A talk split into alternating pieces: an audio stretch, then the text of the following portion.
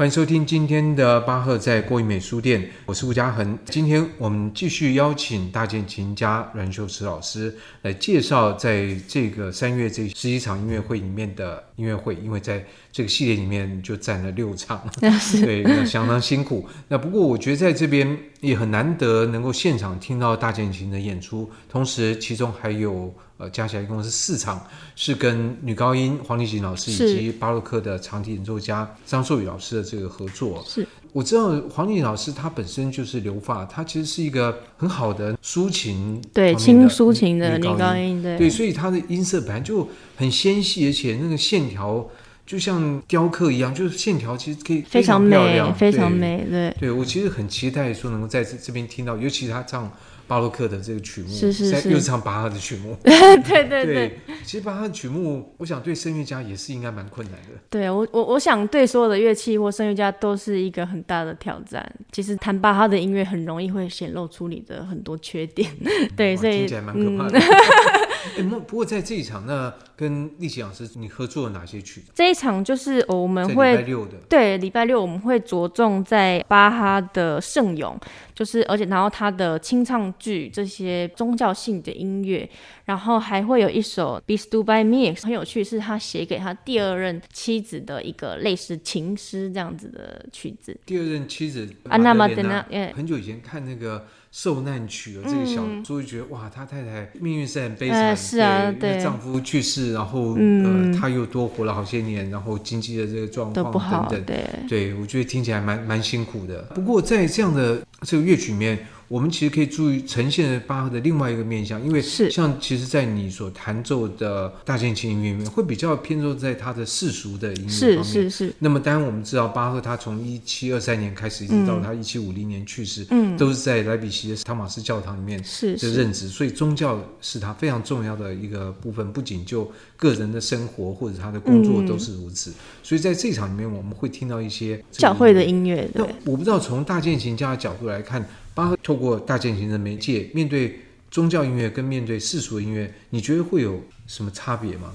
呃，可以这么说，我是觉得巴哈的音乐，他本身是一个非常虔诚的教徒哦，所以他基本上连世俗音乐听起来都是非常像圣乐。所以，比如说我们大家听郭德宝的时候，就会觉得哇，就是好像上帝啊那种感觉就会出现。但是呢，我们说的教会音乐、圣乐哦，就是说它真的是以教会的一些教会不是有很多歌曲嘛？比如说我这一次要弹的一首曲子。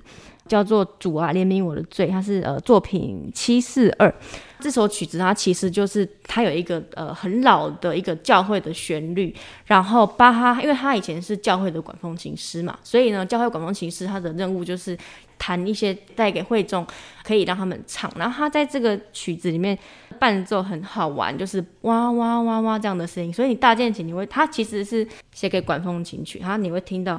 嘣嘣嘣嘣当，然后有一个哇哇哇的声音，其实是在模仿干巴。哇哇哇！对，等我等下弹给你听。哦、对对对，就是他是他其实在模仿那个，就是一个提琴。呃，对对对，维奥尔琴的声音。但因为他是其实维奥尔琴声音听起来是有点在哭那种感觉。呃，因为这首曲子是非常非常的哎，拜托，悲伤。对，怜怜悯我的罪这样子。我知道我犯了很多错，这样。刚刚回到我们刚刚讲，就是说，哎，圣乐其实就是真的。有，比如说他这个歌词，它是用诗篇五十，然后里面的歌词截取来的，就是真的跟呃圣经是有关系的，这样，然后真的可以用在仪式里面。那我稍微谈一下前面一点点，它的开头这首曲子，我们刚刚讲模仿维奥尔琴的声音。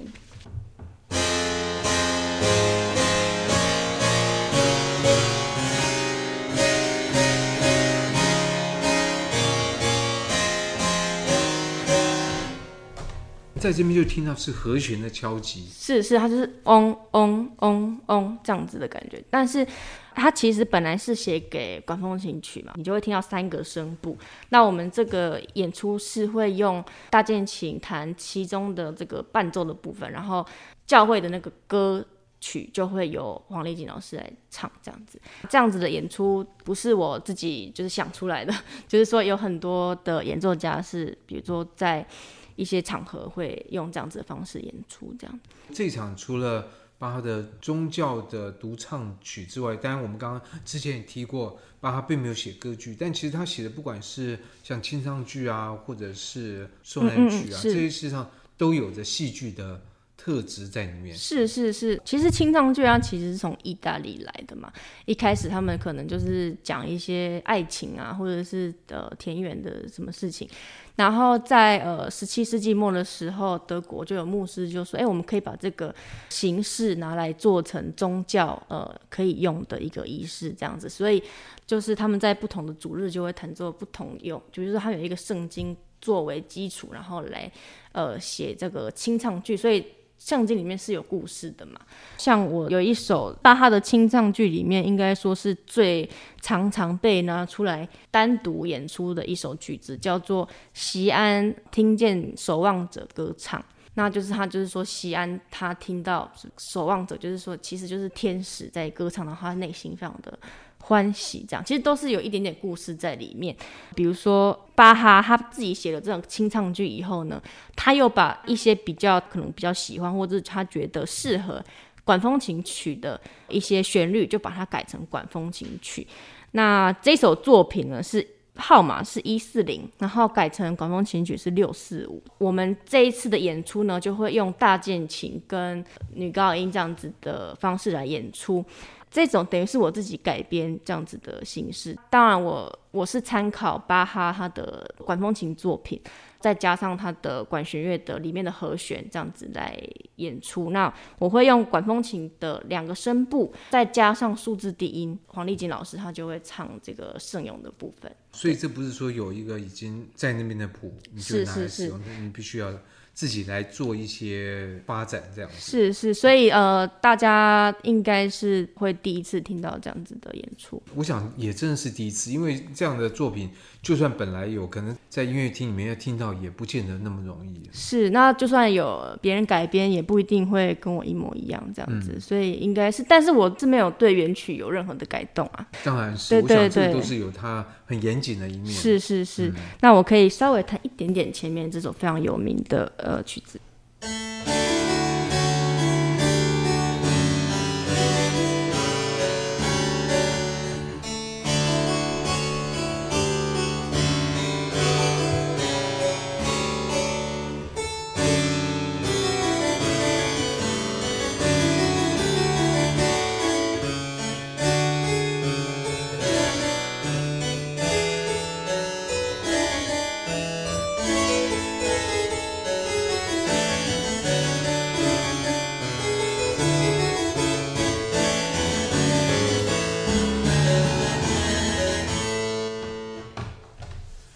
其实我不知道大家有没有听出来，在旋律的部分音色是有差别的，但如果我们在现场听，就会看到你在不同层的键盘，因为大键琴有两层键盘，是是是，你在不同层之间移动，所以这个就是会造成音色上面也会有些差异。是是，因为在在弦乐的这个部分，巴哈他有写一个大声一个小声，就是第二次的时候他希望是小声。那在大键琴上，你可能就是可以用在不同的键盘上面，就会有不同的声音。那当然在这场除了声乐，但不我们不可能请黄丽老师从头每一首，所以你有些还是安排了大键琴曲。